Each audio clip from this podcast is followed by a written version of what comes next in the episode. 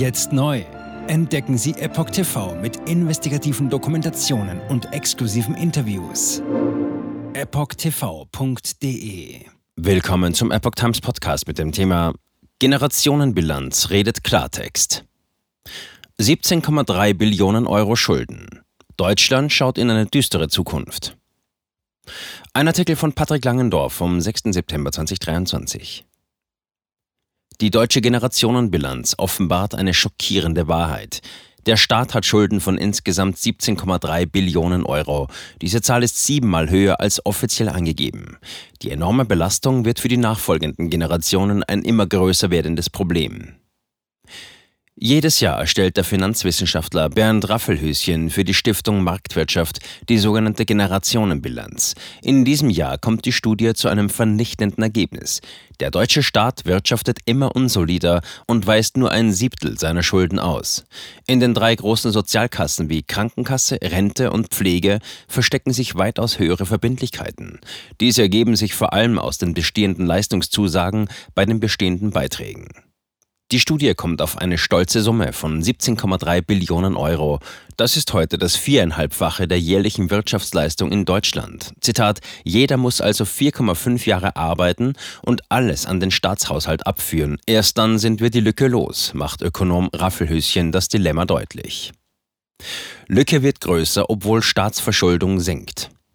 Im Vergleich zum Vorjahr ist die Lücke größer geworden.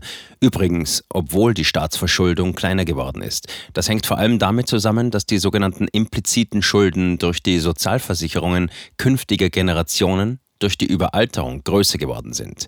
Dies zeigt eine erhebliche Schieflage und macht deutlich, wie wenig nachhaltig die deutschen Staatsfinanzen im Moment sind. Für die Prognosen haben die Ökonomen der Studie sogar eine optimistische Zuwanderungsprognose angenommen. So unterstellen die Berechnungen, dass jährlich netto 290.000 Menschen nach Deutschland kommen sofort in Arbeit kommen und damit sofort Steuern zahlen und damit auch in die Sozialkassen einzahlen. Die Prognose wurde für die aktualisierte Prognose in diesem Jahr sogar noch einmal nach oben gerechnet. So wurden 70.000 Menschen mehr als im vergangenen Jahr einkalkuliert. Nach Angaben des Statistischen Bundesamtes erreichte die Nettozuwanderung in Deutschland im Jahr 2022 einen Rekordwert. Unterm Strich übertraf die Zahl der registrierten Zuzüge die Zahl der Fortzüge um 1,462 Millionen Menschen. So zogen 2,67 Millionen Menschen nach Deutschland, während 1,2 Millionen wegzogen. Zitat, damit zeigt die Statistik die höchste bisher registrierte Nettozuwanderung innerhalb eines Berichtsjahres seit Beginn der Zeitreihe im Jahr 1950, erklärte das Bundesamt damals im Juni bei der Veröffentlichung der Zahlen. Den deutlichen Anstieg der Nettozuwanderung erklärten die Statistiker damals mit dem Krieg in der Ukraine. Aus der Ukraine zogen 1,1 Millionen Menschen nach Deutschland. Eine deutliche Nettozuwanderung wurde im letzten Jahr auch aus Syrien, Afghanistan und der Türkei gemeldet. Nach Ankunft kommen nur die wenigsten Flüchtlinge in Arbeit. Nicht alle zugewanderten Menschen kommen aber sofort in Arbeit. Wie der Mediendienst Integration schreibt, waren im April 607.600 Menschen aus den Asylherkunftsländern in Beschäftigung. Zitat: Mit längerer Aufenthaltsdauer steigt der Anteil der Geflüchteten, die einen Job gefunden haben, schreibt das Portal weiter. 54 Prozent der Personen, die vor sechs Jahren nach Deutschland kamen, sind heute in Arbeit. Zwei Drittel davon arbeiten in Vollzeit. Aus den Asylherkunftsstaaten, schreibt der Mediendienst weiter, waren im Juli 2022 328.000 Geflüchtete als arbeitssuchend gemeldet und 175.000 als arbeitslos. In der Regel gilt als arbeitssuchend, wer noch im Job ist, aber sich bei der Agentur für Arbeit als arbeitssuchend gemeldet hat. Das kann zum Beispiel sein, wenn der Betreffende schon seine Kündigung erhalten hat.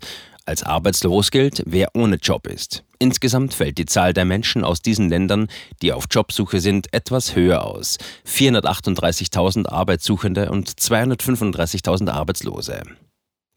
Dass tatsächlich jährlich 290.000 Menschen nach Deutschland kommen und sofort in Arbeit kommen, erscheint angesichts der Zahlen eine sehr ambitionierte Annahme. Der Mediendienst Integration schreibt selber, dass nach Ankunft in Deutschland nur die wenigsten Flüchtlinge in Arbeit gebracht werden können. Die Menschen unterliegen einerseits einem Arbeitsverbot, schreibt das Portal, andererseits haben sie noch keine Sprachkenntnisse. Im ersten Jahr haben nur 7% von ihnen eine Stelle. Nach sechs Jahren sind es 54 Prozent, nach sieben Jahren 62 Prozent. Der Mediendienst beruft sich bei seinen Zahlen auf einen Kurzbericht des Instituts für Arbeitsmarkt und Berufsforschung, IAB. Babyboomer sind Verursacher der Probleme. Die Lücken im Staatshaushalt könnten also durchaus größer werden als in der Generationenbilanz berechnet. Der Professor für Finanzwissenschaften an der Albert-Ludwigs-Universität in Freiburg, Bernd Raffelhüschen, sieht angesichts der ermittelten Zahlen vor allem eine große Belastung der kommenden Generationen. So hat er für die Krankenkassenbeiträge einen Anstieg von 15 auf 28 Prozent berechnet, bei der Rente von 18,6 auf 25 Prozent und bei der Pflege von rund 7 Prozent. Verantwortlich für die Explosion der Kosten macht Raffelhüschen vor allem seine Generation, die sogenannten Babyboomer. In Deutschland werden die im Zeitraum von 1955 bis 1969 Geborenen als Babyboomer bezeichnet. Danach nimmt die Geburtenrate aber ab, was das Sozialsystem in die Schieflage gebracht hat, in der es sich heute befindet. Im Juli fand er in einem Interview mit dem SWR deutliche Worte. Die Babyboomer seien das Problem für unsere Kinder und wir sind die Verursacher zugleich, so Raffelhüschen. Das Rentensystem sei unter anderem aufgrund der gestiegenen Lebenswartungen heute nicht mehr zeitgemäß. Es könne nicht sein, dass, Zitat, immer weniger für immer mehr Menschen immer länger die Rente bezahlen, ohne dass deren Beiträge explodieren. Zitat Ende. Man müsse daher das Rentenalter anpassen. Zitat, wir können nicht davon ausgehen, dass wir immer länger leben und jeden Tag, den wir länger leben, einen Tag in der Rente verbringen. Zitat Ende. Versteckte Schulden bis 200 Prozent des BIP. Es besteht ein wichtiger Unterschied zwischen offenen und verdeckten Schulden, insbesondere in Form von Leistungsansprüchen. Während staatliche Kredite zurückgezahlt werden müssen, können Regierungen ihre Leistungsverpflichtungen durch Gesetzesänderungen modifizieren oder aufheben. Die Generationsbilanz verweist daher darauf, dass man sich die riesige Finanzlücke in den Sozialversicherungen schon heute klar vor Augen führt. Im aktuellen System weisen die Wissenschaftler bei den Krankenkassen versteckte Schulden in Höhe von 66 Prozent des Bruttoinlandsprodukts BIP aus.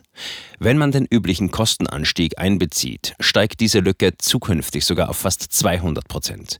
Das bedeutet, dass jüngere Beitragszahler die Leistungen älterer Empfänger mitfinanzieren müssen, warnt Raffelhüschen. Ähnliche Herausforderungen ergeben sich in der Pflegeversicherung. Die Ökonomen befürworten daher Maßnahmen zur Kostenbegrenzung, wie beispielsweise einen Selbstbehalt in der gesetzlichen Krankenversicherung sowie die Einführung von Pflegeleistungen erst nach einem Karenzjahr und die Integration eines Nachhaltigkeitsfaktors. Durch den Nachhaltigkeitsfaktor werden Veränderungen im zahlenmäßigen Verhältnis von Rentenbeziehern zu Beitragszahlern berücksichtigt. Diesen Faktor hatte Gerhard Schröder eingeführt. Mit der Anhebung des Rentenalters auf 67 Jahre waren, nach Ansicht Raffelhüschens, schon zwei Drittel der notwendigen Anpassungen für nachhaltig konstante Beiträge erfüllt worden. Inzwischen ist dieser Nachhaltigkeitsfaktor wieder abgeschafft worden. Doch Ökonomen wie Raffelhüschen möchten den Nachhaltigkeitsfaktor wieder einführen, damit die Beiträge für die Rentenversicherung zukünftig relativ konstant bleiben. Jetzt neu auf Epoch TV. Impfgeschichten, die Ihnen nie erzählt wurden. Eine eindringliche und aufschlussreiche Dokumentation, deren Trailer YouTube nach drei Minuten entfernt hat. Schauen Sie für nur kurze Zeit die gesamte Doku kostenfrei Jetzt auf epochtv.de. Ich war geimpft worden. Ich begann unkontrolliert zu zittern. Er verstarb 33 Tage später. Ich kann meinen Kopf nicht aufrecht halten. Dann brach ich zusammen, ganz plötzlich. Vom Start weg haben wir nicht die Bedingungen erreicht, die normalerweise erreicht werden müssen. Es handelt sich um eine Tragödie von beispiellosem Ausmaß. Aber die Bundesregierung und Behörden tun so, als sei alles in bester Ordnung. Wir suchten ein nahegelegenes Krankenhaus auf. Sie behandelten sie, als sei sie verrückt. Ich sehe das als einen ernsten Kampf, den Zusammenbruch der bürokratischen Strukturen zu korrigieren. Ich glaube, viele Menschen wissen auch gar nicht, dass sie einen Impfschaden haben. Umfassende Datensätze, die zeigen, dass wir einen Anstieg der Fehlgeburten um nahezu 300 Prozent ausgehend von ihren eigenen Daten hätte Pfizer 2021 vom Markt genommen werden müssen. 300 Prozent bei Krebserkrankungen. Acht Seiten lang Krankheiten, die direkt mit dem Impfstoff in Verbindung gebracht werden. Eine Reihe diverser unerklärter Symptome. Und sie nahmen um mehr als 1000 Prozent zu. Mehr als 1000. Der Arzt weiß nicht, um was es sich handelt und wie er es behandeln soll. Es ist der Hammer, was die für Psychospielchen mit einem spielen. Sie tut nur so, das sind Falschinformationen. Praktisch keine Hoffnung auf Gerechtigkeit. Erkennt man es nicht, sieht man nicht die Notwendigkeit. Insofern war es ist ziemlich offensichtlich und das Krankenhaus wusste, dass etwas im Gange war. With every vaccinated person. In other words, you become a dead end to the virus. Vaccinated people do not carry the virus, don't get sick.